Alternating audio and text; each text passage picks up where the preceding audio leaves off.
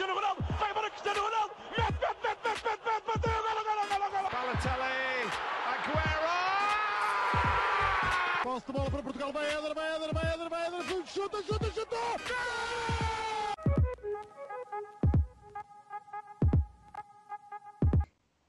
Olá a todos, sejam muito bem-vindos a mais um episódio do nosso podcast do Spanica. Hoje estamos aqui para falar sobre as duas finais europeias, uh, Chelsea que venceu contra o Manchester City uh, por uma bola a zero na final da Champions League e o Villarreal que acabou por vencer nos penaltis depois de 11 penaltis, se não me engano, contra o Manchester United. Uh, vamos começar por analisar esta, esta final da maior competição de clubes do mundo. Blanco, posso começar por ti.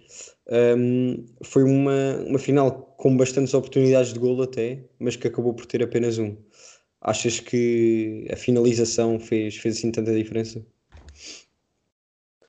No meu lugar, olá a todos. É, é sempre bom estar aqui com, com um convidado que já veio quatro vezes, esta é a quarta. Portanto, estás Acho aqui que sim, bem. acho que é É verdade, é verdade. Ah, tá- Estás aqui bem. Ah, Obrigado. Portanto, relativamente à, à final de Champions, olha, gostei bastante porque foi. Acho que foi até um tweet de, de- do próprio Sol Verde, que também, também tem um podcast, ah, é uma espécie de casa de apostas, em que disseram que há vários tipos de 0-0, mas este é um bom tipo deles, enquanto ainda estava 0-0, porque a primeira parte foi algo muito bom, muito vivo e totalmente diferente das pelo menos duas finais Champions anteriores que tínhamos visto, portanto, do Liverpool, Tottenham e a do Bayern PSG. Foram, foi algo totalmente diferente. Tivemos muitas oportunidades de gol e, por, se calhar aos 20 minutos até já podia estar 2 a 0 para o Chelsea se tivessem um ponta de lança e não o Werner.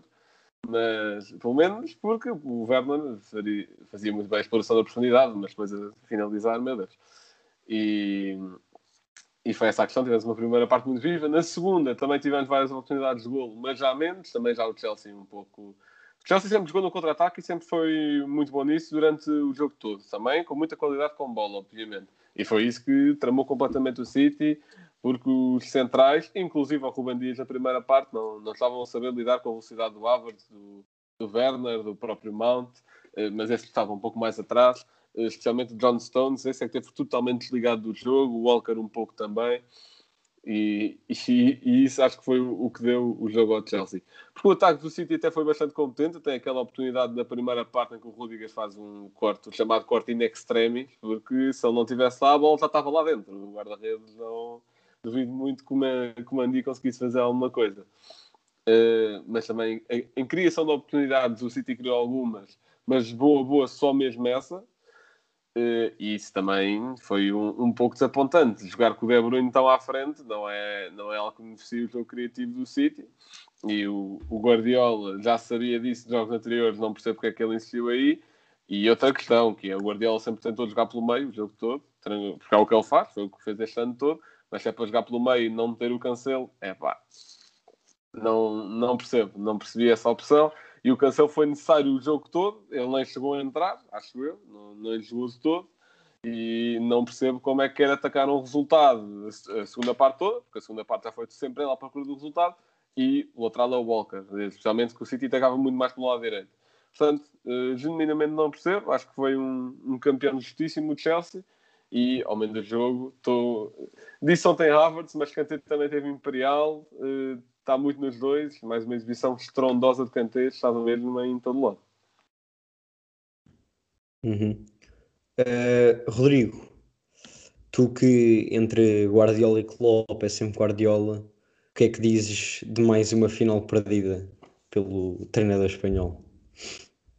Bem, desde já olá a todos e olha, tem aqui alguns pontos em que quero dar na cabeça do Guardiola, ahm, sempre com muito respeito, obviamente, que ele já ganhou infinitamente mais do que eu ganhei. Portanto, Ele vai, ele vai ouvir e vai apontar, não te preocupes. Exatamente, Eh, toma nota, eu sei que ele ouve, portanto, ele toma aqui algumas notas. Ponto número um, que é, ahm, não era tempo de inventar, isso foi uma coisa que o Blanco tinha alertado, que é o Guardiola em jogos grandes gosta de inventar, e ele voltou a fazer. Ahm, não percebo como é que ele não vai, por exemplo, com o Rodri, que é uma ajuda fulcral ahm, para a defesa do City, e exemplo disso, a meu ver, era, foi o primeiro gol do Chelsea, em que o meio abre-se todo, porque o Walker saiu à pressão, o Ruben saiu ao Werner e depois o Zinchenko estava completamente perdido, depois lembrou-se que tinha de ir apanhar o Havertz e talvez com o Rodri ali, aquele, aquele espaço todo no meio não teria acontecido. Portanto, a meu ver, faltou ali muito a presença do Rodri, depois o Zinchenko na lateral esquerda, aí concordo com o Blanco, deveria ter saído para entrar o Cancelo. Eh, Relembro-me que o City constrói, eh, como todas as equipas do Ariola, constrói muito a três Uh, e um dos laterais vai para o meio. No Bayern era o neste caso aqui costuma ser o Cancelo ou o lateral esquerdo. Uh, eu até pensei que, uh, que, poderia haver uma possibilidade do City jogar com três centrais, sendo um deles o Walker. Porque uma das coisas que o, que o Werner é muito bom é explorar a profundidade e, e, o poder de explosão e a força do Walker são impressionantes. E viu-se isso imensas vezes ao longo do jogo. Um, e acho que poderia também ter sido uma hipótese. Pois não, acho que, e aqui é, é a minha leitura uh, enquanto treinador de bancada, que é um, contra três centrais e não se levar um ponta de lança pelo menos, acho que não, não dá muito resultado. Independentemente das características de ponta de lança, se um ponta de lança que saiba jogar de costas para a baliza, é sempre bom, consegue arrastar sempre a marcação. E a mesma coisa se um avançado mais móvel, também arrasta a marcação com ele, e exemplo disso é o Werner. Portanto, acho que faz sempre sentido e o, o City tem um, teve um, até aos 70 e tal minutos um avançado de muita qualidade no banco, o Agüero. Um, não percebi porque é que o Guardiola lançou primeiro o Gabriel Jesus com o Agüero, sinceramente. Mas pronto, aqui, claro, dar muito mérito ao Chelsea, não só dar na cabeça do Guardiola, mas muito mérito ao Chelsea, que o Tuchel uh, transformou uma equipa que estava ali, ele estava no meio da tabela a ganhar, para ir ganhar a Champions, uh, e com grandes exibições, quando defrontou com o Porto, e acho que nesse momento, acho que o Porto uh, deve estar aliviado. Foi talvez, como foi o início do Tuchel, as coisas estavam um pouco tremidas, mas muito mérito também ao Porto por ter ganho a equipa do Tuchel. Mas lá está, a inteligência do Tuchel e muito mérito, muito mérito mesmo para esta equipa do Chelsea. Uh, eu ainda pensei noutro para o meio do jogo, foi o Aspilicueta. O que ele e o James travaram, ali o Foden, foi, foi impressionante. Um, foi um grande jogo, foi um grande jogo e ao contrário, a meu ver, das finais de. A última final inglesa que houve, a Liverpool-Tottenham, que foi talvez, a meu ver, e daquilo que me lembro das piores finais de Champions dos últimos anos. Esta não, foi sempre um jogo muito aberto, uh, um grande espetáculo e acho que o Chelsea é um justo vencedor. Bem, Pedro, antes de mais, uh, bem-vindo novamente. E achas que depois desta final e embora tenha sido o único gol, achas que o Havertz já vale os 80 milhões? É uma boa questão. Eu acho que nenhum jogador atualmente vale 80 milhões, mas isso é uma questão mais política do que outra coisa, portanto nem vale a pena falar disso. Uh, mas, mas o Rodrigo estava a tocar no, num bom ponto em relação ao meio campo despovoado do, do Manchester City. Eu acho que isso acabou por condicionar o jogo a ideia do Guardiola, eu acho, e tuitei sobre isso, era condicionar a circulação de bola do, do Chelsea, partindo desde muito trás, uh, mas o Chelsea conseguiu contornar isso muito bem, com uma equipa muito compacta na, na tal saída de bola. O Kanté a juntar muito, muito inteligente, o Kanté fez um jogão. E. E acho que a partir daí o jogo, a partir do momento em que o Chelsea conseguiu colar à ideia do City, o jogo passou a ser do Chelsea, entrou no bolso do Chelsea, não saiu de lá.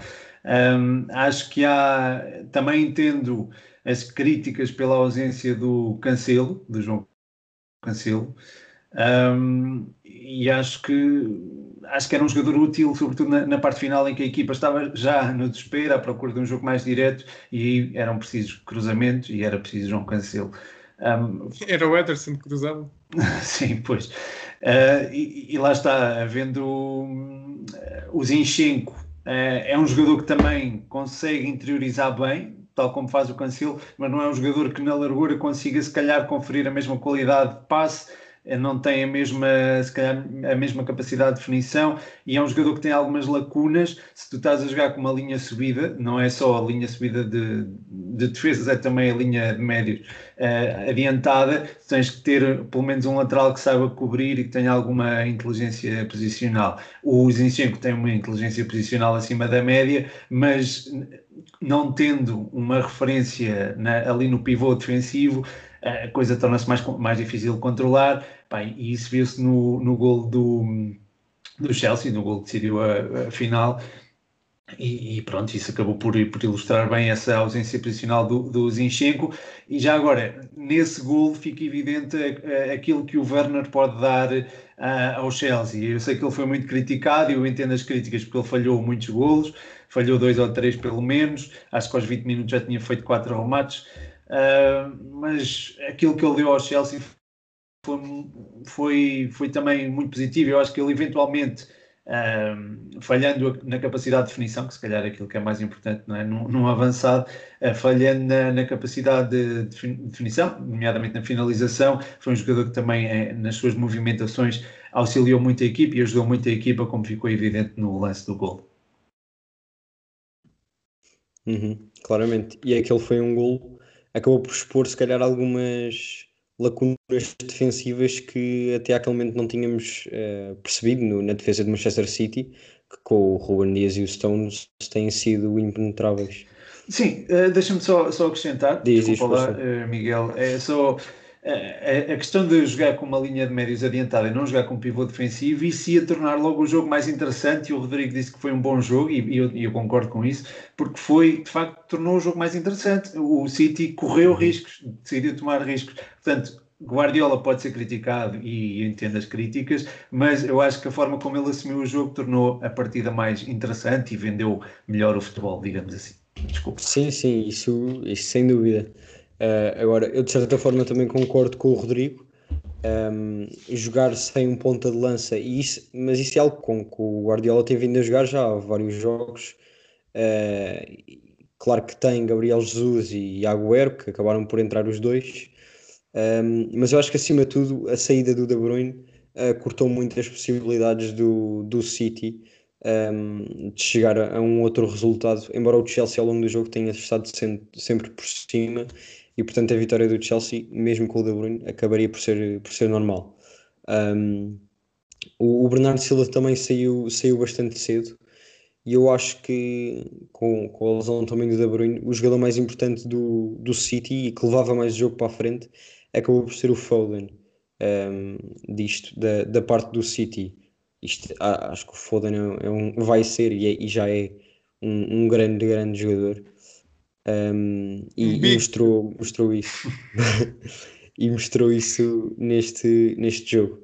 Uh, da parte do Chelsea, foi um meio campo que, que o Tuchel já nos tinha vindo a habituar, principalmente na Champions. Um, tem só, isto só entre aspas, Jorginho e Kanté ali mesmo, mesmo no meio campo, mas que cobrem o espaço todo. São dois jogadores com quatro pulmões uh, e que conseguem preencher o meio campo todo. Uh, o Werner, como o Pedro estava a dizer, foi muito importante no primeiro gol, aquela, aquela falsa desmarcação e a puxar o defesa, abriu todo o espaço possível que o Havertz precisava para fazer o gol. E claro, com, com um passo espetacular do Mount, que também que é dos jogadores não sei se é revelação, mas dos melhores jogadores jovens é de certeza desta, desta Champions. Um, e depois a defesa do, do, do, Chelsea, principalmente com o Rudiger e o Aspilicueta, acho que tiveram os dois uh, bastante bem. O Rudiger ali naquele lance com o De Bruyne, pronto, acabou por... Uh, de certa forma pode ser tático, tirar assim o melhor jogador da, da outra equipa do jogo. manchou um pouco se calhar, mas fez uma exibição espetacular. Um, nesse, lance, nesse lance com o De Bruyne, eu acho que nem é falta. Não sei, porque o, o, o Rudiger desvia uh, o sentido para onde ele estava a ir, ele estava a correr para um lado e travou para o De Bruyne, e o De Bruyne foi contra ele. Epá, pode, Portanto, ser, pode ser só, assim não é falta, só não é falta se ele estiver parado exatamente no mesmo sítio. Pode ser uma não demonstração de quem manda aqui sou eu, mas não acho. Não desvies a opinião do árbitro. deixa, deixa, aqui Rodrigo, Rodrigo. Deixa-me deixa só dar aqui um. Foi um pensamento que eu tive ao longo do jogo. Foi antes do Chelsea marcar, eu senti se o Chelsea marca primeiro, o City não consegue dar a volta. Pá, e que eu senti o, o, jogo tão, tão seguro por parte do Chelsea, mesmo quando o City criava perigo. Pá, que eu senti se o Chelsea marca um, ganha isto. Pá, foi, foi uma exibição demasiado segura do Chelsea. Vamos ver. Foi sim, senhor, concordo. Um, bem, uh, Blanco, podemos, acho que pode já dizer os dois ao mesmo tempo e começar pelo melhor 11 do torneio uh, e depois o melhor jogador. Bem, então, isto nunca é fácil e vocês sabem que, pronto, quem é aqui assíduo dos episódios sabe que eu nos 11 invento sempre qualquer coisinha. Vai uma adaptação qualquer a E qualquer lado. criticas o Guardiola. É fácil que lá está, isto é no papel.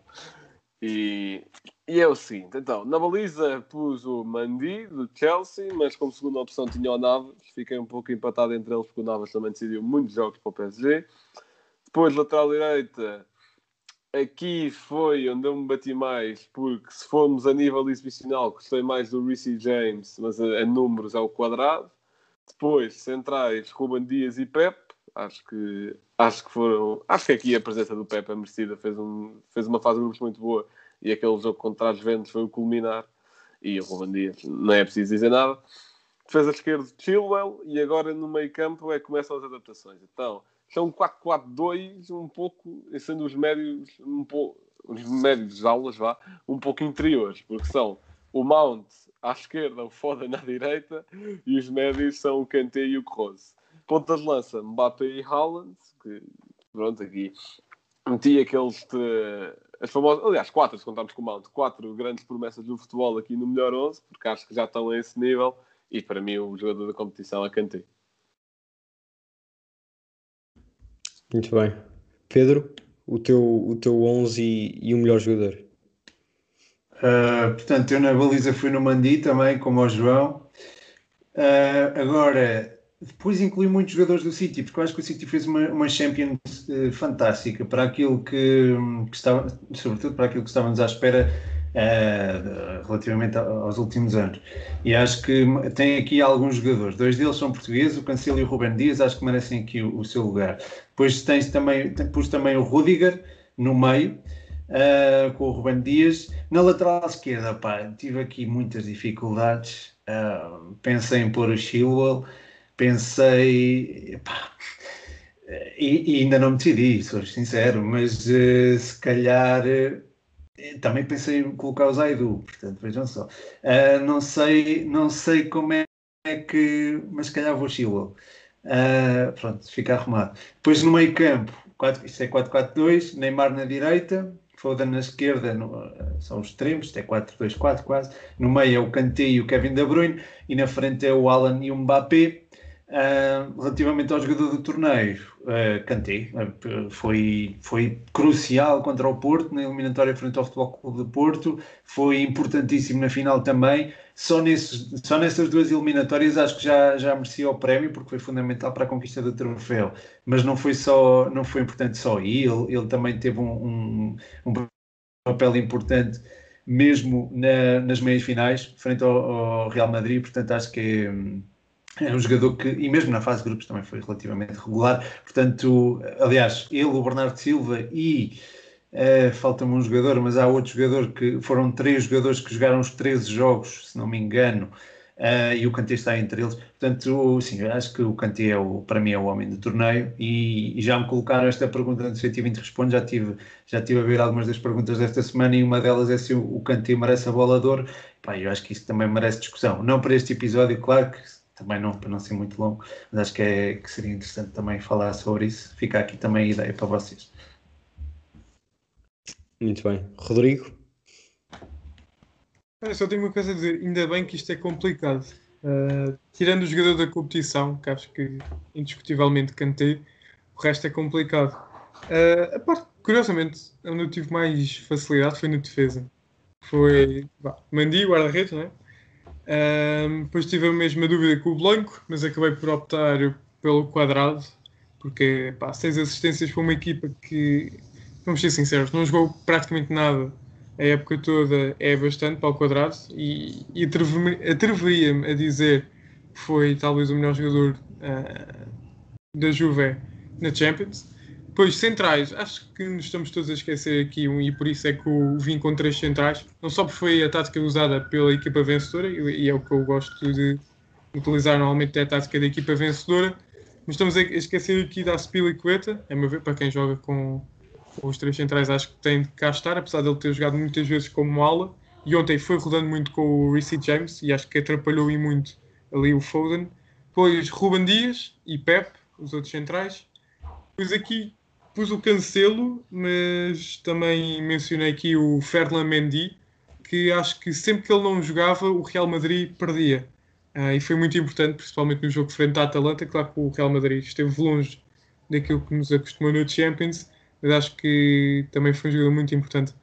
Fui pelo meio campo do Chelsea, cantei o Jorginho. Pá, acho que, a meu ver, não houve melhor. Uh, nesta, nesta edição da Champions, Souza Premier League, meti ao Gundogan, em vez do Jorginho, pá, centro de Champions, tem de estar estes dois. Uh, o ataque meti o Foden, Haaland, Mbappé, sabendo que poderia aqui armar-me em Guardiola, tirava o Haaland, meteria o Kevin De Bruyne, uh, tirava, por exemplo, o Foden e metia o Mount. Portanto, há muita variedade, mas acabei por ir pelo melhor marcador da competição. Uh, custa muito deixar o Kevin De Bruyne de fora, mas acho que tendo o Kanté e o Jorginho ganho e terem sido, talvez, uh, as duas peças mais importantes para esta conquista, acho que têm de estar. Porque, antes de passares para ti, Rocha, é que os prémios de homem do jogo, dos jogos do Chelsea, era sempre Kanté, Jorginho, Kanté, Jorginho, Kanté, Jorginho. Pá, portanto, acabei por optar por Kanté e Jorginho. Bem, um, o meu 11 também é, vai sempre dar quase tudo ao mesmo, mas uh, na baliza também pus o Mendy, Uh, os meus laterais foram o Chilwell e o Rhys James. Centrais, pus Pepe e Ruben Dias, embora tenha pensado no Aspilicueta e ainda no Marquinhos, também tive indeciso. Um, no meio campo joguei com joguei 4-3-3, uh, pus Kimmich, Kanté e De Bruyne e na frente utilizei o Mbappé, o Haaland e o Foden. Um, ainda estava aqui indeciso, principalmente entre o Mbappé e o Di Maria, mas acabei por pôr, por pôr o Mbappé, mas o Di Maria fez, fez uma, uma excelente, excelente Champions. Um, e quanto, quanto ao melhor jogador, para mim também acaba por ser o Kanté, Kanté, o Kanté. E hum, sobre a discussão do Pedro, um, eu diria que vai depender principalmente do que a França fizer no Mundial, porque se chegar longe no, no, no europeu, exatamente. Uh, se chegar longe, eu não me admirava nada que isso acontecesse. Um, bem, uh, Pedro, posso começar por ti, assim fazeres um, um breve resumo desta, desta competição. Uh, também podes falar das outras fases até, até chegar à final.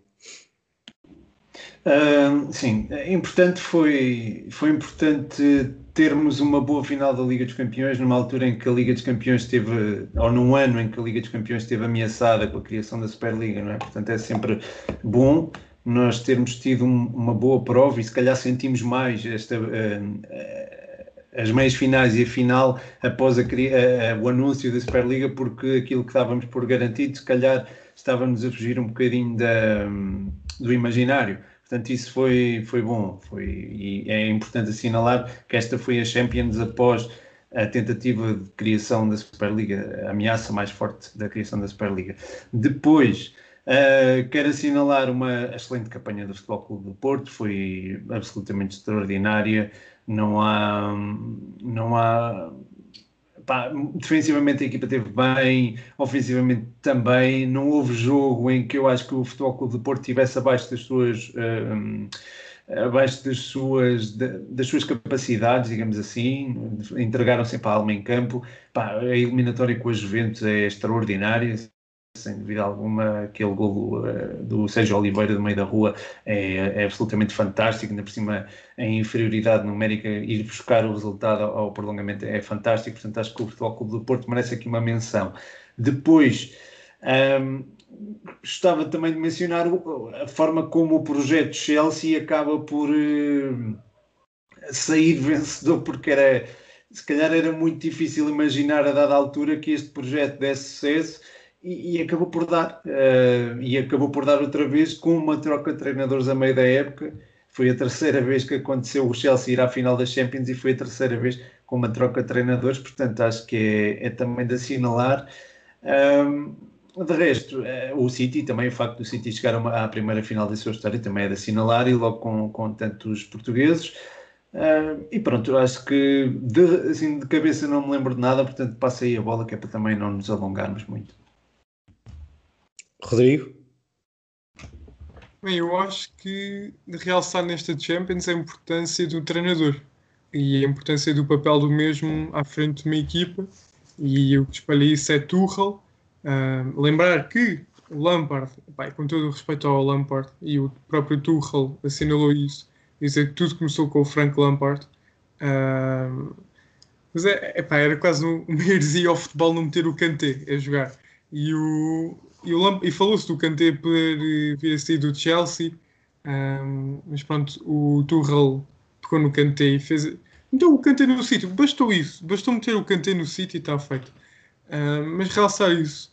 E, e também um, a importância do meio campo hoje em dia, que acho que muitas vezes passa assim despercebido, uh, e nós na, nas nomeações, por exemplo, dos 11 metemos sempre imensos avançados, Uh, e os 11 da UEFA é sempre Ronaldo, Messi, Neymar, Mbappé. Uh, esquece muitas vezes o meio campo e acho que. Hum, e foi, foi algo que eu tinha dito no episódio da divisão ao final: foi que a grande batalha estaria no meio campo e quem vencesse essa batalha sairia vencedor. Um, e acho que é isso. A importância do meio campo e a importância de um bom treinador à frente de uma equipe. Uhum. Blanco, sim, o que é que achaste overall da competição? Bem, a competição em geral tivemos, tivemos bastante jogos bons e também prezar pela qualidade do futebol. E assim, de caras, lembro-me logo da final e do próprio PSG Bayern, acho que foi em casa do PSG, e que foi, que acho que foi o jogaço que marca esta edição de Champions. Também deixar já aqui uma nota que também tinha deixado no próprio episódio em que falámos das semifinais com o Pedro Barato. E, e digo que as duas equipas que chegam à final chegam, está bem que é a primeira final do City, está bem que o Tuchel teve um grande trabalho a trocar a equipa toda, mas não são duas equipas que se podem uh, que se pode chamar outsiders, são duas equipas que investem muito. E acho que também acho que essa questão do dinheiro que também as ajudou um pouco, não tirando mérito, obviamente, jogaram muito para chegar lá, mas acho que estão em, estão em níveis diferentes. Vimos um Real Madrid que chegou a uma meia final de Champions sem contratar ninguém, lá está, opções próprias também devido à construção do novo estádio. Não estou a dizer que não é legítimo, estou a dizer que é uma reflexão a ter em conta. E, e de resto, acho que, acho que também é justo destacar as jovens promessas que estão aí a aparecer. Como eu disse há bocado, tem quatro grandes promessas do futebol mundial no 11, portanto já dão garantias. Haaland, Mbappé. Eu acho que já não podem ser consideradas promessas, principalmente o Mbappé. O Haaland e o Mbappé, para mim, especialmente para mim, o Mbappé já está no topo, no topo, desde aquele Mundial que fez e já não lhe chamo promessas, já é um jogador com garantias dadas. E, e acho que é muito bom ver isso. Vê-se aqui uma renovação de geração, especialmente quando, e atenção, preparem-se, eu tenho um ataque cardíaco, o Messi e o Ronaldo vão se reformar um dia. E, e acho que é muito bom ver essa renovação, até que o próprio Ruben Dias já é mais velho, mas ainda assim tem 23, 24 e é um centralão muito bom. E, e acho que é importante referir isso. Uhum. Bem, hum, eu as minhas reflexões uh, acho que passam muito também logo pela primeira coisa que o Pedro mencionou, uh, que é a questão da, da Superliga. Uh, nós termos, termos presenciado essa tentativa dessa competição e ver agora, e, e não só a final, também é verdade que as meias finais tinham lá o Real Madrid, que é um dos clubes propentores desta, dessa competição, mas ainda assim, uh, e acabaram por ser eliminados, uh, mas ainda assim mostrou a toda a competição um, ehm, uh, o, que é que, o que é que este, este formato e estas equipas nos podem dar. a verdade é que, por exemplo, Uh, clubes que não participariam nessa competição, como o Borussia Mönchengladbach, que só foi, foi eliminado pelo Manchester City, um, a Atalanta, que foi eliminada pelo Real Madrid, uh, até a própria Lazio, uh, o Leipzig, o Porto, um, acabam por ser equipas que, que, aumentam o nível desta, desta competição. E isso ficou bem patente nesta, nesta temporada. Depois, uh, também destacar o Porto, tem, tem, tem de ser feito, porque uma equipa que chega aos oitavos de final, um, ehm, que na primeira mão Uh, aí perde com as, ganha as Juventus no, no Dragão com dois gols assim no início de cada parte. Uh, depois um, um gol já no fim do jogo que acabou, acabou por, por fazer o Porto se calhar tremer, tremer para a segunda mão. Um, e depois uma segunda mão em que os jogadores deram tudo, como o Pedro disse, jogar, jogar com menos um a partir penso dos 70 uh, e ainda após prolongamento é, é algo extraordinário como é que eles conseguem virar uma eliminatória dessas. Um, Mas tu, és, depois... tu és, és, um bocado suspeito para falar também, não é, Miguel? É verdade, é verdade. um, e depois acho que, pronto, acaba por ir Chelsea e Manchester City à final. Uh, Manchester City, a única equipa, para além do Chelsea, com a qual não ganhou foi contra o Porto, e a única equipa que ganhou ao Chelsea foi o Porto. Uh, portanto, acho que é importante destacar isso. Um, isso até porque beneficia, e, e se vê-se essa, esta época, uh, porque o, o, para a próxima época Sporting e Porto têm um, lugar na Champions assegurado e o Benfica também o poderá ter se passar as eliminatórias. Uh, e isso deve-se às boas prestações das equipas portuguesas na Europa.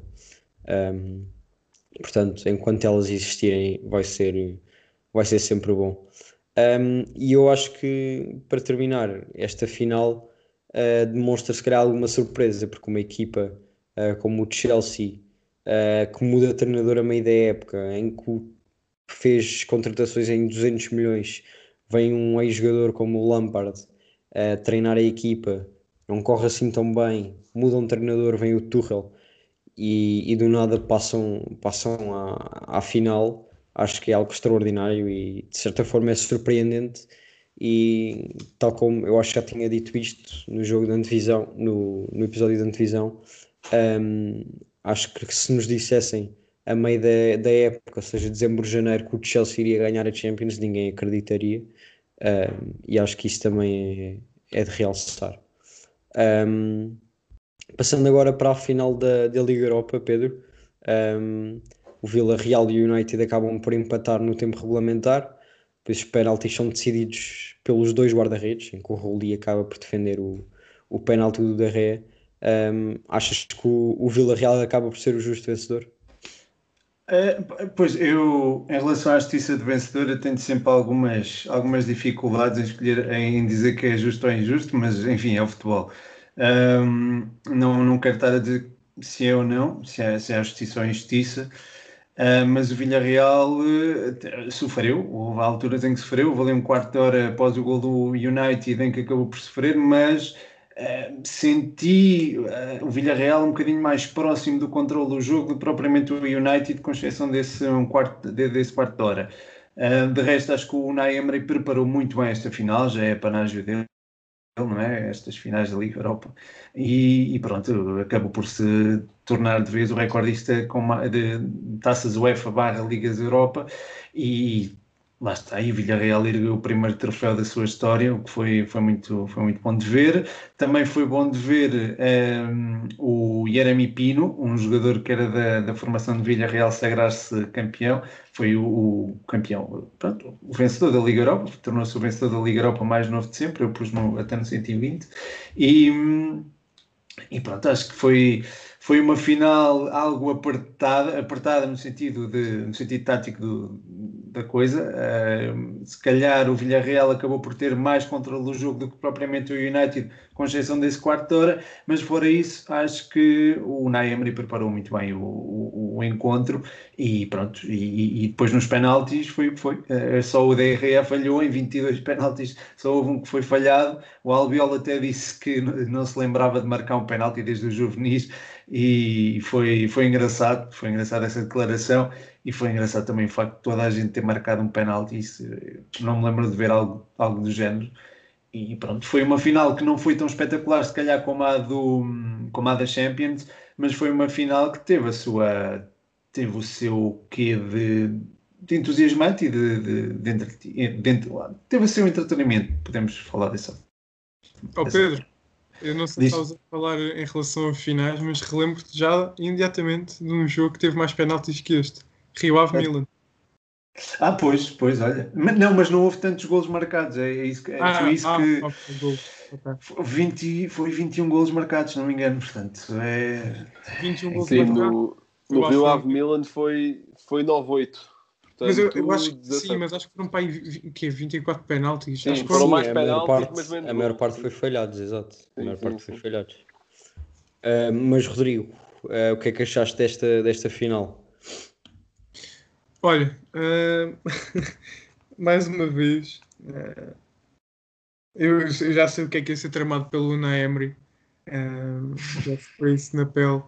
E o United caiu nessa armadilha outra vez. Eu acho, eu acho que quando o Unai Emery chegar outra vez a mais uma final, tirando com o Arsenal, eu não sei o que é que o Arsenal faz às pessoas, ah, mas quando o Unai Emery chegar a mais uma final, dá-se logo o troféu, a questão está arrumada.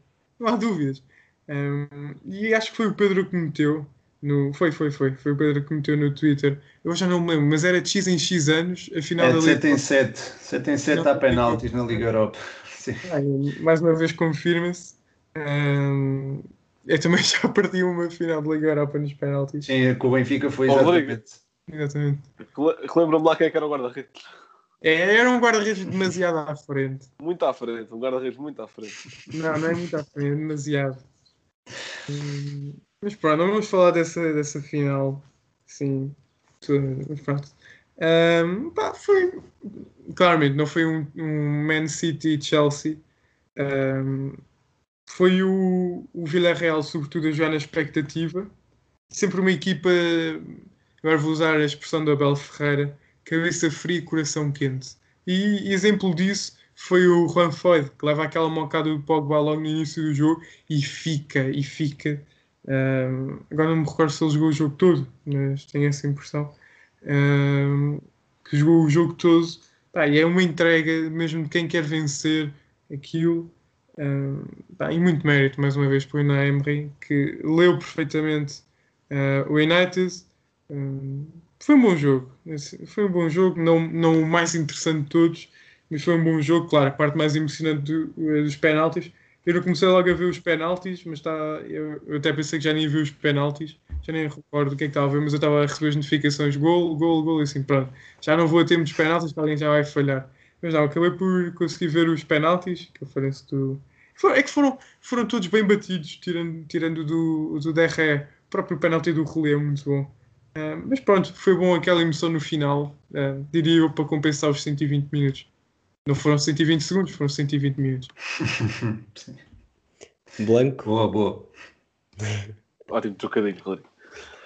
Eh, então, olha, em relativamente à final, acho que é justo dizer que foi um pouco menos emocionante que a final de Liga Europa. O, tal como o Rodrigo disse, o Vila Real jogava sempre um pouco na expectativa. O Vila Real destacou-se nesta final pelo bloco eh, defensivo muito sólido, e aí temos de dar todo o crédito a Paulo Torres e Raul Albiol, que aí tiveram imperiais.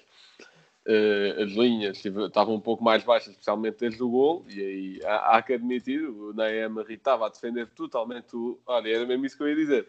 O Naem estava totalmente a defender o resultado, e onde o Vida Real se destacou ofensivamente foi nas bolas paradas, eh, sem sombra de dúvidas. Ainda tentava alguns remates longe, mas eh, o que lhes deu o gol foi mesmo as bolas paradas e o maior perigo também. Relativamente ao United, nem vou abordar defensivamente porque isto nem dá bem para abordar, é algo um pouco estranho. E... É algo que não existe, aparece lá, mas não existe. Pois é que tu vês ali uma linha de quatro jogadores, isso vês. Agora o que é que eles fazem não, não percebes bem. Ali, a nível ofensivo era muito. É o que o United faz, é jogar muito na profundidade. eh, O Rashford era muito solici- solicitado, especialmente na primeira parte. E, e acho que até vi o Rashford como, como dos melhores jogadores, em termos pronto, eh, em sofa scores e goal points, eh, do, como o Rashford dos melhores jogadores da final. Epá, eu realmente achei que ele teve bem na profundidade, mas não na, na capacidade de decisão. Pelo Ah, menos isso ele- a minha leitura. E acho que foi o melhor do United, a meu ver. Epá, se ele é o melhor do United, aquilo estava mal. Eu acho que ainda assim o melhor do United foi o Cavani, que foi o que queria mais, foi o que quis mais o jogo todo. Foi o que lutava mais pelas bolas e, e, apesar de tudo, o gol é dele. Foi um gol um bocado aos ressaltos, mas o gol é dele. E, e também destacar a atitude do Cavani no final do jogo a não tirar a medalha, a aceitar humildemente a derrota, algo que também fez o Pep Guardiola, destacar também. E, e pronto, e depois os penaltis foi com o Rodrigo disse. Desta- eh, compensou eh, a emoção dos penaltis pela emoção do jogo e também não só a emoção dos penaltis, como a qualidade, que foram todos muito, muito bem batidos, centrais, laterais, o, próprio Rulli, tirando o Derré. Epá, só faltava mesmo dizer eu vou chutar para ali. Epá, foi um pouco previsível. E, e pronto, muitos parabéns ao Vila Real. Tenho a certeza que o Naema está-me a ouvir. E já agora que estás a ouvir, eh, muito Good obrigado por dar... Good evening, muito obrigado por dar-me uma Liga Europa ao Carriço e ao Beto. Bem, hum, eu sobre esta final também, eu ser muito rápido, acho que vocês já mencionaram tudo. Hum, acho que acabou por ser equilibrada. Uh, vou ser sincero, só vi a segunda parte hum, e pelo que vi, pronto, o, o, o Vila Real uh, já, já estava a ganhar, o, depois o Cavani marcou no início da segunda. Hum, acho que o Vila Real, como o Blanco disse, esteve muito bem na defesa. Os centrais tiveram soberbos. E o United, o, o, ainda houve lá uma jogada do Rashford, que acho que foi a melhor que eu vi no jogo todo do, do United, em que podia ter dado gol, eles acabaram por não conseguir. Um, algo que eu também achei estranho foi a primeira substituição do, do Slogjaer ter sido aos 100 minutos. Uh, ok, que ele estava a aguardar um, para, para o prolongamento, a ver se virava, não sei. Um, mas acho que podia ter arriscado um pouco ele mais até no guardou, início. Ele até guardou, foi para os penaltis, que entraram Sim, três. Exato, ele acabou por pôr o, o Alex Telles e o Mata para marcar os penaltis. Um, e, mas, mas ainda assim acho que ele poderia ter tido poderia ter arriscado mais. Acho que ele, quis levar o jogo totalmente para os penaltis. Não, não sei se era porque estava confiante que ia ganhar lá.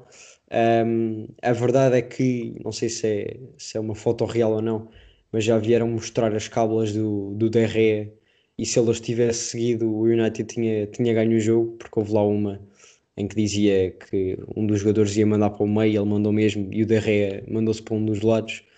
Um, não sei se é uma imagem real ou não. Um, se Oh, calhar era. Isso como experiência de guarda-redes, não muita, mas tive. Ah, mas é que se tu ficas no meio num penalti e a bola vai para um dos lados, é pá, é aquela. Então, para que é que não te atiraste? Ficas no meio? Claro, Não, claro que se ficas claro. no meio e defendes, és um herói. Mas Não, existe, existe o estudo do- dos penaltis dos jogadores para alguma coisa. Isso, um jogador, isso tem indícios que o jogador vai mesmo mandar para o meio. Isso, o guarda-redes tem que ter essa, essa coragem também de aguentar.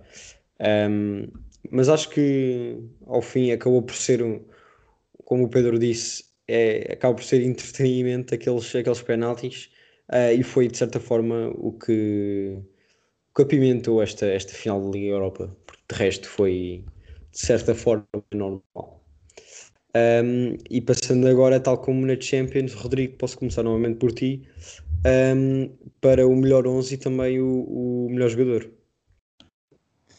Bem, eh, a Liga Europa acho que é mais complicada de se fazer, pá, é tem muito mais jogos, muito mais jogos que a Champions. Eu pessoalmente não consegui acompanhá-los a todos, mas, mas vamos lá a isto. Na baliza tenho, epá, que não houve assim nenhum guarda-redes que se destacasse. Pensei em meter o Rui, mas acabei por ir eh, pelo Livakovic, guarda-redes do, do Dinamo Zagreb. Ahm, defendeu muito, principalmente contra, contra o Tottenham. Depois a defesa, eh, estou a jogar mais uma vez com três centrais. Eh, ah, Blanco, isto é, eu queria dizer na Champions e esqueci-me completamente. Lembras-te na altura em que o Sarri eh, era treinador do Chelsea e eu disse: epá, a tática de três centrais é uma coisa espetacular, das melhores táticas que existe. E tu, nah, três centrais, isso, isso não serve para nada, pá, isso é só defender. Olha, para nada." por acaso, olha, vou-te ser sincero, ainda ontem estive num webinar com o Vitor Pereira e ele falou muito sobre a evolução da tática dos três centrais e como está a tornar-se cada vez mais preponderante e como é a preferida dele, pelo menos numa situação de construção. Agora, agora não me recordo se foi no do Vitor Pereira com o Luís Castro, mas pronto, foi um deles que disse isso. E eu pensei, olha que eu aí há 3, 4 anos estava a dizer exatamente o contrário, mas eu admito erro que eu agora também acho que três centrais é o método mais eficaz de construção. Mas continua, por favor. Influência de Pep Guardiola, não te esqueças. Mas, continuando. Domingos Duarte, Raul É Albiol, mais Ruben Amorim. eh, Raul Albiol e Paulo Torres, os meus centrais. Gilberto, lateral direito. Não, estou a gozar. não tenho, não tenho laterais. Ahm, como é, que eu, é um 3-4-3, mas não há, não há laterais, ou seja, são médios. Orsic na esquerda, pá, acho que jogou, jogou muito e aquilo que ele fez ao Tottenham, pá, meu Deus. Uh, eu a certa altura para, para o futebol que o Tottenham estava a jogar, eu só estava a pensar. Eu, eu gosto imenso do Tottenham. Eu pensei, pá, passa Dinamo, passa Dinamo. É, que foi um banho de bola que o Dinamo deu. Dinamo de Ristovski, Blanco. Dinamo de Ristovski. Uh, deu ali um banho, um banho de bola ao, ao Tottenham. Pronto. Meio campo, meio campo 100% português, Pizzi e Bruno Fernandes. Um, pá, o Pizzi, querendo ou não, acabou com o melhor marcador da competição. Um, Pedro, não sei se estás a par, mas nós aqui temos todos, todos um ódio de estimação aqui ao Pizzi. Portanto, uhum. então, por isso é que fiz menção a isto. Portanto, Pizzi e Bruno Fernandes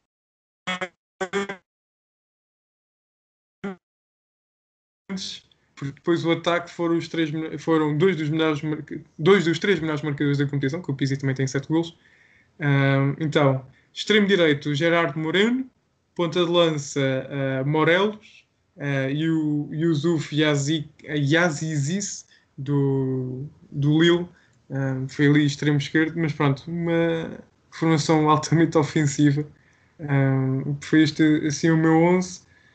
Ah, jogador da competição, eu acho que vou por Gerardo Moreno. Uh, Custa-me deixar o Bruno de Fernandes de fora, mas sendo o Gerardo Moreno melhor marcador de competição, uh, marca o gol na final. Uh, foi muito responsável por todas as ações ofensivas do Vila Real. Acabei por ir pelo Gerardo Moreno, com muita pena para o, para o Bruno Fernandes. Uhum. Pedro? Uh, sim, uh, foi, gostei da, da escolha do, do, Rodrigo em relação ao, ao Orsic. Uh, eu tentei privilegiar aqueles jogadores que tiveram desde a fase de grupos até, à, pronto, até, aos, até pelo menos aos quartos de final. Por isso escolhi o Rui Silva, do Granada. Acho que é um, é um guarda-redes que me enche as medidas e acho que a breve, a breve, a breve três poderemos ouvir falar muito mais dele uh, não no Granada. Um, depois na defesa pus o, o Foyt a lateral direito, ele jogou a lateral direito, creio eu, na final contra o Manchester United, mas é, é central de raiz. Pá, é um jogador que eu, me surpreendeu ao longo desta edição da, da Liga Europa.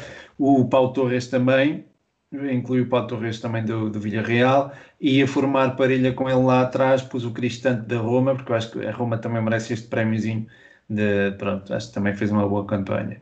Na esquerda pus o Spinazzola, também da Roma, na lateral esquerdo. No ataque, no ataque no meio campo, uh, no meio, no, no, nas alas ofensivas do meio campo, uh, pus o PP, o Nicolas PP, gostei muito da, daquilo que ele fez ao serviço do Arsenal, acho que não deve ser muito prezado. Diz isto? Ele na Premier League praticamente não jogou, só jogou na Liga Europa. Sim, exatamente, porque ele não. Sim, estou a fazer o 11 da, da, da, Liga Europa. Eh, de facto, ele teve uma época ingrata e foi ingrata, foi uma, foi uma época má, podemos dizer dessa forma, mas aquilo que ele mostrou na Liga Europa foi, foi do melhor que se viu na competição. E, e sendo um jogador, e lá está, eu tendo este critério de querer incluir jogadores o máximo possível de que estão na competição desde a fase de grupos, acho que acabei por ir no PP. Uh, eh, depois, no outro lado, coloquei o Orsic, tal como o Rodrigo, acho que foi uma boa escolha, Rodrigo. E depois no meio campo incluí o Bruno Fernandes, pronto, não, não houve muito volta a dar em relação ao Bruno, e pus o Parejo também. No ataque pus o Cavani, acho que era, pronto, também fez uma boa época, tanto o Bruno uma boa fase final, tanto o Bruno como o Cavani acho que merecem ser as exceções às equipas, aos jogadores que não estão na Liga Europa desde a fase de grupos e depois uh, fazer eh, parceria no ataque com o Cavani pus o Gerardo Moreno do de Villarreal. Uhum. Blanco.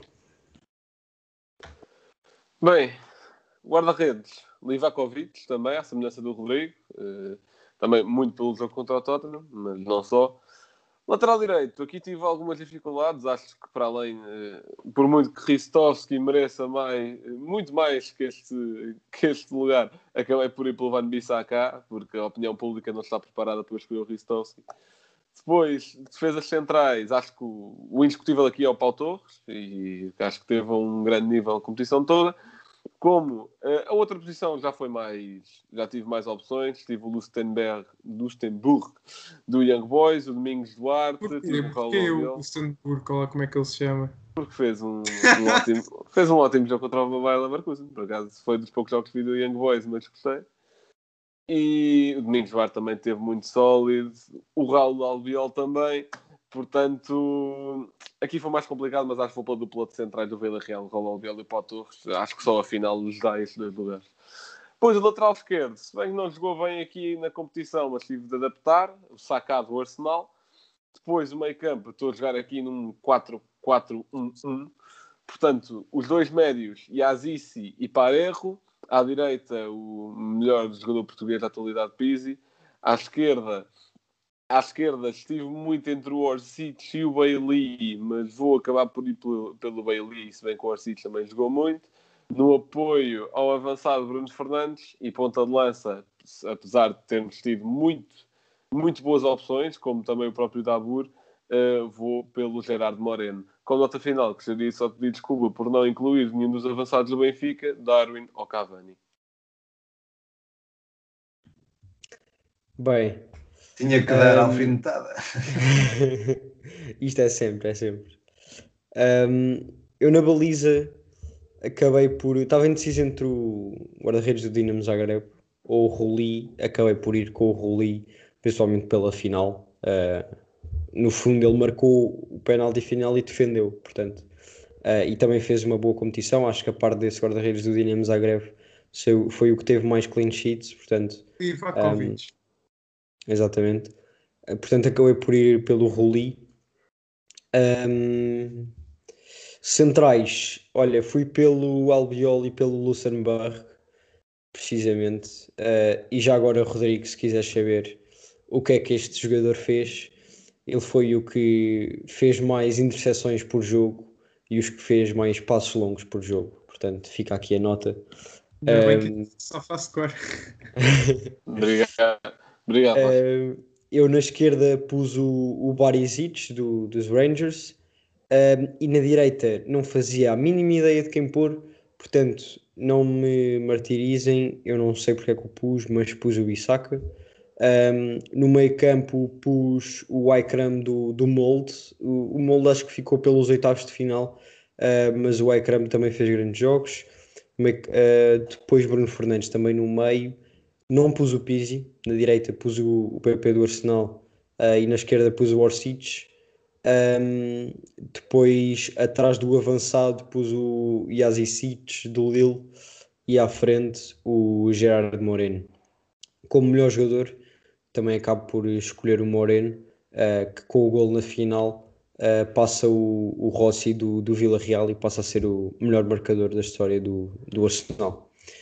Um, e para Real. terminar, do, eu disse do Arsenal, não disse, pois. Yeah. Uh, do Antes Vila de Real. terminares, desculpa, Miguel, eu não, não disse o jogador do torneio, mas concordo Ah. inteiramente contigo em relação ao Moreno. E queria só deixar uma, uma palavrinha. hum, Mas pronto, vamos fazer as reflexões finais, não vamos? Vamos, vamos, vamos. Ok, ok, desculpa. Força. Ok. Então, um- minuto a cada um, uh, Rodrigo. Ou então, Pedro, podes começar já tu, já que. Pronto, Força. eh, era uma palavrinha ao Pizzi, pá. Eu acho que ele tornou-se o melhor marcador da Liga Europa. Eu sei que é um jogador que se calhar, pronto, já vi que não há muito, muita simpatia aqui por ele, mas é, é um jogador de quem eu acabo, acabo por ter a gostar dele, porque eh, tem alguma, tem, tem boa capacidade de definição, tem golo, eh, tem, eh, sabe ler o jogo de certa forma, tem boa visão de jogo. É um jogador competente eu acho que na, na Liga Europa ele mostrou isso, tornou-se um, um dos melhores marcadores da, da Liga Europa. Depois também o Yazici também merece a, a menção, sem dúvida alguma. Fez uma época extraordinária, não só na Liga Europa, mas também na, na Ligue 1 e acho que pode ser uma das grandes surpresas do europeu, não só ele, claro, como a Turquia. Um, mas da Liga Europa, pá, fico muito contente também pelo facto do Villarreal, que é uma, uma ter ganho a competição, porquê? Porque não foi uma equipa que, esta- que estava à procura do lugar de Champions, estava à procura de ganhar o título pelo título só. E acho que isso foi, foi bom de ver. É bom ver uma equipa que não está a lutar pela Liga Europa de forma a conquistar um lugar de Champions, está porque dá prestígio à competição e quer ter o prestígio de ganhar um título, e este foi o primeiro título da história do Villarreal, e, portanto, isso também tem de ser destacado. Uh, quanto às equipas portuguesas, lamento imenso, mas uh, pronto, os destaques têm mesmo que ser individuais, porque coletivos acho que acaba por não acontecer. Se, se bem gostei de, do Braga em alguns jogos, embora a equipa não se tenha revelado regular, mas pronto, aí podemos pôr a questão da fadiga em, em campo, digamos assim, podemos usar essa desculpa. E, e pronto, e basicamente é isso. São os meus apontamentos. Blanco? Olha, ir um pouco no encontro do que vocês tinham dito relativamente à final da Champions, eh, por causa da questão da Superliga, acho que também foi importante quem ganhar a Liga Europa ter sido uma equipa que só não estava para entrar na Superliga, como nunca tinha vencido um título na vida, então, mas porque ganhou? Porque jogou melhor, porque teve mais mérito e acabou a conversa. E acho que é um pouco por aí, ainda por cima a ganhar ao United, que tem uma excelente equipa e que era uma das equipas que era passar na Superliga. Acho que foi um golpe simbólico importante. E, yeah, tens razão, pagasse um bocado sem luz, já vou ligar. Uh, e está um bocado assustador. Mas uh, pronto, acho que relativamente à final é um pouco isso e também destacar aqui, porque também um pouco balanço as duas competições, porque nas, nos dois 11 que eu fiz, uh, a nacionalidade portuguesa é mais representada à par da inglesa e acho que isso também tem, acho que é, é, é bom destacar as individualidades portuguesas neste nestas competições. Acho que o nosso futebol está a evoluir. Acho que um, até o próprio Klopp já reconheceu isso, a dizer que gosta de ver a Liga Portuguesa. Acho que há muitas e muitas lacunas que têm a ser resolvidas e não são estes paninhos quentes, treinadores estrangeiros que vão resolver, mas também é importante destacar o bom quando o mesmo existe. Bem, Rodrigo? Bem, só tenho uma coisa a dizer. O Pedro mandou uma palavrinha para o Pizzi e eu mando para o Manchester United, que já há rumores que querem renovar com o Solskjaer e o Mourinho foi despedido por menos. Vou lembrar que o Mourinho deu esta competição ao United é, e agora o Solskjaer está, pode vir a renovar com, com os Reds. Epá, eu, eu acho que o United, pela história que tem, não pela, pela minha afetividade com o United, mas pela história que tem, acho que merece mais e melhor do que propriamente só o Solskjaer. Um, mas pronto, a par do Blanco, eu também tenho aqui bastantes jogadores portugueses, tem três em cada onze, portanto é sempre muito bom. Uh, não sei se é na Liga Europa, é, é a nacionalidade que está mais presente, a par da espanhola, portanto aqui a Península Ibérica a dominar na, na Liga Europa, mas é, é sobretudo isto. Uh, e muitos jogadores precisarem de ir lá para fora para, para se destacarem. Uh, o Cancelo, que não teve espaço no Benfica, uh, o Pep não precisou, o Ruben já ia aparecendo. O Ruben, que a meu ver, já foi uma contratação barata para o City, mas pronto. Uh, o Domingos Duarte também precisou de ir lá para fora para se destacar. O Bruno precisou de ir lá fora para voltar para se destacar. O Pizzi também andou muito tempo lá fora, portanto é, é bom investir. Era bom investir-se mais no, no mercado nacional e estou completamente de acordo com o Blanco. Cá destacar o que é bom, mas uh, ainda há muita coisa a melhorar. Uhum. Bem, uh, eu vou ser rápido. Um, acho que esta competição deixou muitas equipas boas pelo caminho. Um, o Slavia de Praga acaba por eliminar o Rangers, que, que no grupo do Benfica ficou em primeiro lugar. Um, o Milan acaba por ser eliminado cedo também porque calha com, com o Manchester United. Um, e, e, pronto, acabou por ser uma competição em que algumas equipas boas ficaram pelo caminho bastante cedo. Uh, o destaque vai claramente, penso eu, para além do Vila Real, uh, para o clube que o Vila Real eliminou nos quartos de final, que é o Dinamo Zagreb, que conseguiram eliminar o, o Tottenham numa segunda mão espetacular. Um, e que também, uh, se calhar, trouxeram à tona vários jogadores bons, uh, nos quais bastantes clubes devem ter ficado de olho. Para além disso, é esta, esta questão do, do treinador, o Solskjaer não tem nenhum troféu pelo United, penso eu. É verdade, é um homem da casa, estão a tentar aguentá-lo, mas não sei até que ponto é que não vai ser preciso mudar, porque acho que equipa o United tem. Um, se calhar aquela defesa precisa de ser um pouco melhorada, uh, mas de resto tem, tem grandes jogadores e jogadores suficientes para fazer mais e melhor, principalmente nas competições europeias, que é o, o que não tem acontecido. Bem, estamos a chegar ao final de mais um podcast e, como sempre, o Blanco tem um fato. Bem, um facto. Vou- Vou até dar dois. Primeiro foi um que eu pronto, eu descobri por mim próprio, a refletir um bocadinho, que é, acho que nunca aconteceu na história, mas também, sinceramente, não verifiquei. Foi um treinador de Liga dos Campeões ser vice e campeão no mesmo país, que foi o Tuchel. E bónus em anos consecutivos, o que é ainda. Aliás, nem sei se houve algum país que recebeu Champions em anos consecutivos. Pois, exato, acho que não. também, também é interessante. Mas o facto que eu vos vou dar eh, é um, um que o Rodrigo me mandou, que foi que as campanhas do Chelsea em 2012 e em 2021 tiveram várias semelhanças. Por exemplo, a troca de treinadores a meio da temporada, como o Pedro já tinha referido e como eu também já tinha referido no episódio com o Pedro Barata. Depois, o vencer uma equipa portuguesa nos quartos de final, sendo que, neste caso, foi o Porto, em 2012 o Benfica. Uh, venceram uma equipa espanhola nas semifinais, neste caso o Real, acho que na anterior tinha sido o Barcelona, mas não tenho certeza. Uh, depois, nesse ano, o Manchester City ganhou a Premier League e nesse ano o Conte também ganhou a Série A. Portanto, há algumas semelhanças temporais. Rocha, o teu momento cultural. Bem, eh, hoje vai ser assim uma ponte um pouco forçada, eh, mas vou pegar eh, num jogador ehm, da Liga Europa, que jogou a Liga Europa, que chegou à final e que já falei dele há pouco, que é o Rashford, que hum, há, um- há uns meses escreveu um livro, mas acho que o lançamento assim maior foi, foi esta semana. Eh, o livro chama-se Tu és um campeão, como tirar o melhor de ti. Uh, o Rashford tem feito várias ações de solidariedade em Inglaterra, principalmente nestes tempos de pandemia. Um, até já foi condecorado pela Rainha de Inglaterra uh, com o título que acho que é o MBE, não tenho bem certeza, mas penso que é isso. Um, e escreveu agora este livro que é basicamente um livro para incentivar as crianças a, a ler, e portanto fica aqui este, este apontamento. Uh, Rodrigo, quem é o teu, teu emplastro?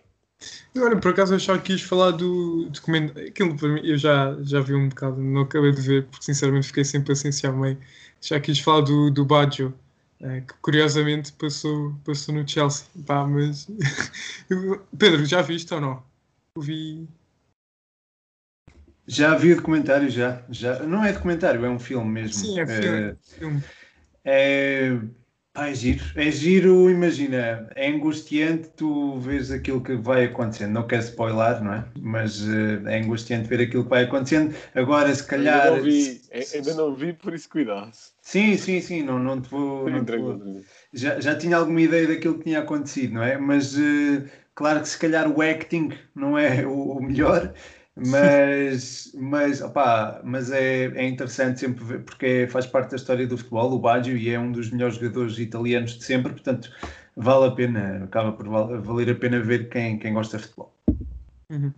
Bem, eh, o emplastro que eu vos trago hoje, pá, do Chelsea, poderia trazer imensos. Claro, queria pegar no Chelsea, eh, porque foi vencedor da Champions, mas vou falar do capitão César Azpilicueta, que está no Chelsea já desde 2012, 2013, ehm, que antes de ir para o Chelsea, e talvez isto para pessoalmente para mim, para o Blanco e para o Rocha, não nos lembramos. Não que eu, pelo menos, já acompanhava futebol nesta altura, na época entre as épocas de 2010 e 2012, eh, que foi o Aspilicueta. Podemos pensar que esteve num, num clube espanhol, mas não.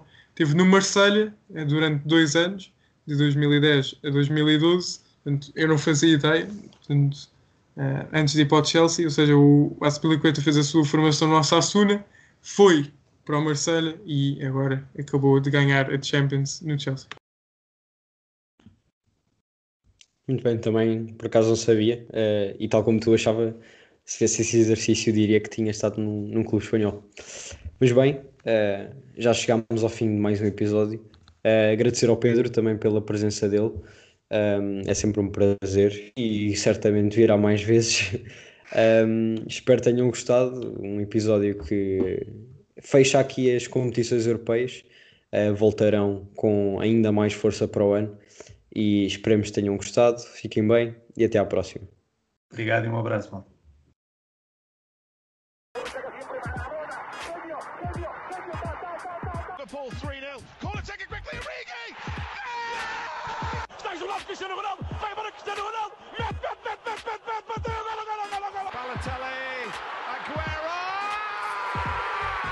Passo de bola para Portugal, vai Eder, vai Eder, vai Eder, vai Éder, chuta, chuta, chuta! chuta.